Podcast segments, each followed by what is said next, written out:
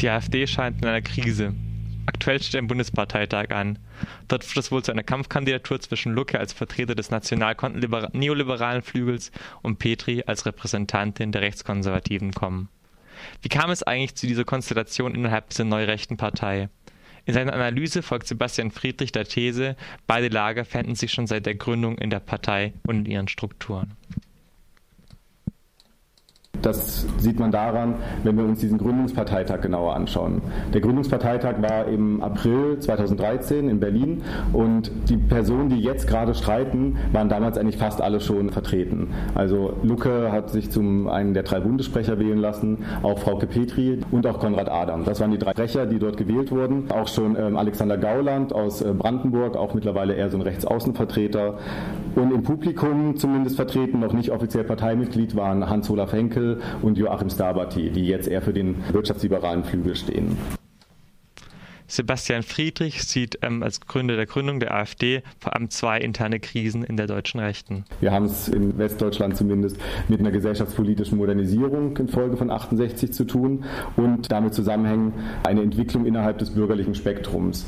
Das konservative Bürgertum hat sich ausdifferenziert. Zum einen haben wir es mit so einem grün bis grün alternativen, modernisierten Bürgertum zu tun und zum anderen haben wir es mit so einem oldschool konservativen Bürgertum zu tun.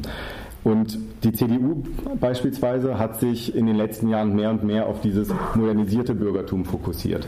Eine klar national ausgerichtete Form des Neoliberalismus hat sich in den letzten fünf bis zehn Jahren oder auch eigentlich schon davor eigentlich immer auch innerhalb von CDU, CSU oder FDP repräsentiert. Lucke und so weiter waren ja auch lange Jahre CDU-Mitglied. Von Seiten des rechtskonservativen und nationalliberalen Flügels wurde zwar Druck auf die CDU und ähm, die FDP ausgeübt, doch diese eher national ausgerichtete Form des Neoliberalismus geriet vor ein paar Jahren in die Krise, weil diese Position innerhalb der CDU, CSU und auch FDP nicht mehr so stark vertreten waren.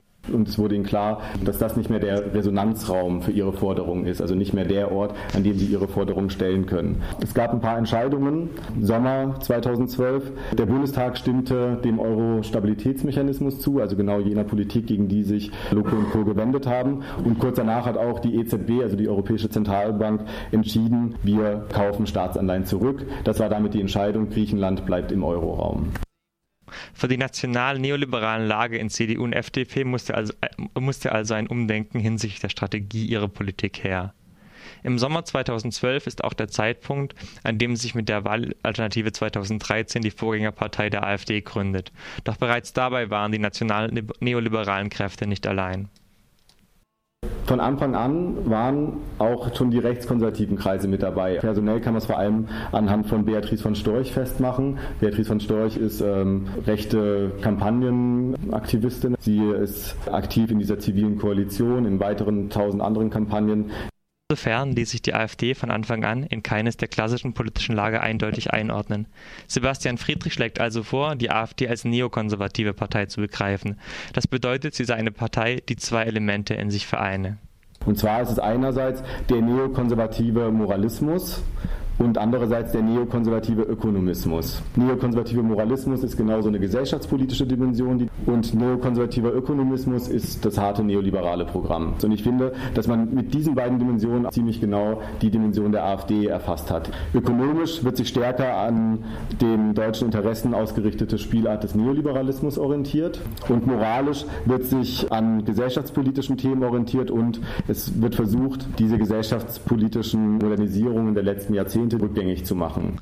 Wie nun konnte die AfD zeitweise den Anschein erwecken, sich als massive neue rechte Kraft in Deutschland zu etablieren? Sebastian Friedrich sah hierbei zwei Faktoren am Wirken. Einerseits die breite Wählerinnenbasis, andererseits die finanzielle Unterstützung der Partei, welche zeitweise gegeben war. Ziehe man mal Analysen aus den Jahren 2013 und 2014 heran, so zeigt sich, dass es am ehesten die reaktionären Teile der Mittelklasse sind, die die zentrale soziale Basis der AfD darstellen. Wenn wir alles zusammennehmen, ist der typische AfD-Wähler 2013 und 2014 männlich, also 60 Prozent der AfD-Wähler sind männlich. Der typische AfD-Wähler verdient überdurchschnittlich gut und ist eher vermögend. Also es ist nochmal ein großer Unterschied vielleicht zum Spektrum der NPD, das doch eher auch im Bereich äh, von Erwerbslosen und einfachen Arbeiterinnen und Arbeitern punkten kann. Gleichzeitig unterstützen auch manche Teile der Wirtschaft bis ins letzte Jahr deutlich sichtbar die AfD. Dabei handelt es sich jedoch um einen spezifischen Teil der Wirtschaft. Es waren vor allem diejenigen Unternehmen, die die AfD unterstützt haben, die auf lokale und regionale Absatzmärkte setzen. Das sind Unternehmen, die eher nicht exportorientiert sind und die eine europäische Integration eher fürchten. Also sie fürchten sie, weil sie eine Intensivierung des Wettbewerbs in dieser europäischen Integration befürchten und denken, dass sich das negativ auf ihr Geschäft auswirken könnte. Zusammengefasst sind diese Unternehmen im Verband der Familienunternehmer. Die Mehrheit des Verbands hat 2009, 2013 ungefähr ein wirtschaftspolitisches Programm vertreten, das auch die AfD vertritt. Ganz praktisch wurde die Unterstützung des Verbands der Familienunternehmer zur Europawahl im Mai 2014. Es fand Anfang Mai in Dresden der Tag der Familienunternehmer statt und normalerweise ist bei diesem Verband Hauptredner jemand von der FDP. An diesem Tag allerdings war nicht der anwesende Christian Lindner, FDP-Vorsitzende, der Hauptredner und auch nicht Günter Oettinger, der auch im Nachmittagsprogramm erst sprechen durfte. Hauptredner zur besten Zeit war Bernd Lucke, der drei Wochen vor der Europawahl dann das Wahlprogramm der AfD dort vorstellen konnte. Durch jene Verbindung mit dem Verband der Familienunternehmer war der AfD 2014 die finanzielle Basis gegeben, um eine prominente Stellung im deutschen Parteisystem einzunehmen. Im selben Zeitpunkt öffnet sich die AfD zur Rechtsaußenposition. Im Laufe des Wahlkampfs 2013 schlägt Lucke in einer internen Mail vor, einen Tabubruch zu begehen. Man könnte doch Thilo Sarrazin vereinnahmen. Das könnte Aufmerksamkeit bringen, das könnte Kritik in der linken Presse geben und sehr viel Zuspruch in der Bevölkerung. Es gab wohl auch mehrere Gespräche mit Sarrazin. Sarrazin hat gesagt, nein, ich möchte nicht Teil dieser Partei werden. Wobei gesagt werden muss, dass Thilo Sarrazin auch heute dieser Partei sehr offensichtlich ziemlich nahe steht. Lucke verfolgte als auch persönlich eine rechte und keineswegs wie oftmals angenommen nur neoliberale Linie. So äußerte er sich ebenso abschätzig zum Outing des schwulen Fußballprofis Thomas Hitzelsberger. Insofern wurden auch klassische rechte Themen auch von der Parteiführung forciert. Entsprechend war bereits 2013 die in Thüringen besonders starke islamfeindliche Partei Die Freiheit in die AfD eingetreten. Diese Entwicklung nach rechts setzt sich im Folgejahr fort.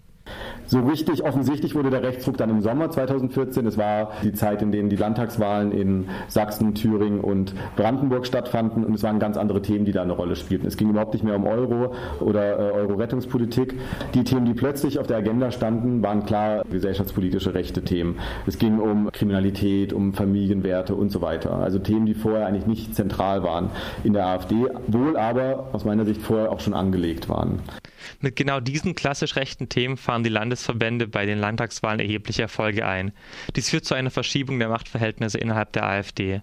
Nunmehr kann man, so Sebastian Friedrich, von insgesamt drei Flügeln der AfD sprechen. Das eine ist der national-neoliberalen Flügel um Lucke, Henkel, Kölmel aus Baden-Württemberg, Sabati aus Baden-Württemberg. Dann gibt es den rechtskonservativen, nationalkonservativen Flügel. Das ist der starke Flügel um Frauke Petri, um Alexander Gauland, um Prezell und auch Beatrice von Storch und Konrad Adam. Es gibt noch einen dritten Flügel und das ist der Flügel, der vor allem in Thüringen präsent ist. Das ist ein Flügel, den können wir schon als völkischen Rechtsaußenflügel bezeichnen. Hier ist die zentrale Person Björn Höcke, der thüringische Landesvorsitzende Vorsitzende. Auch Teil dieses klaren Rechtsaußenflügels, der der neuen Rechten zuzuordnen ist, ist der Großteil des Jugendverbands, der jungen Alternativen und die patriotische Plattform, also so ein parteiinterner Verein, der die Partei versucht, von rechts nochmal deutlich zu beeinflussen. Mit dem Aufkommen von Pegida kommt jener völkische Flügel immer stärker auf. So waren Gauland und Petri in der Bewegung aktiv. Spätestens zu diesem Zeitpunkt finden sich kaum noch gemäßigt liberal-konservative Mitglieder in der AfD. Diese Veränderung hat auch Konsequenzen für den einstmals übermächtig erscheinenden Bernd Lucke. Er ist aufgrund seiner eigenen strategischen Rechtsausrichtung nach links gerückt und hat nicht mehr diese Position des Zentristen innerhalb der Partei. Für Sebastian Friedrich zeichnet sich heute nun auch ein Wandel an der Basis der AfD ab. Einerseits verändere sich die Wählerinnenschaft.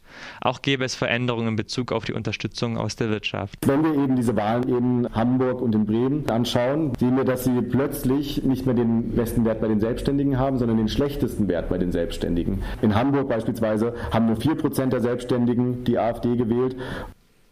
Doch nicht nur die Selbstständigen scheinen sich von der AfD abzuwenden.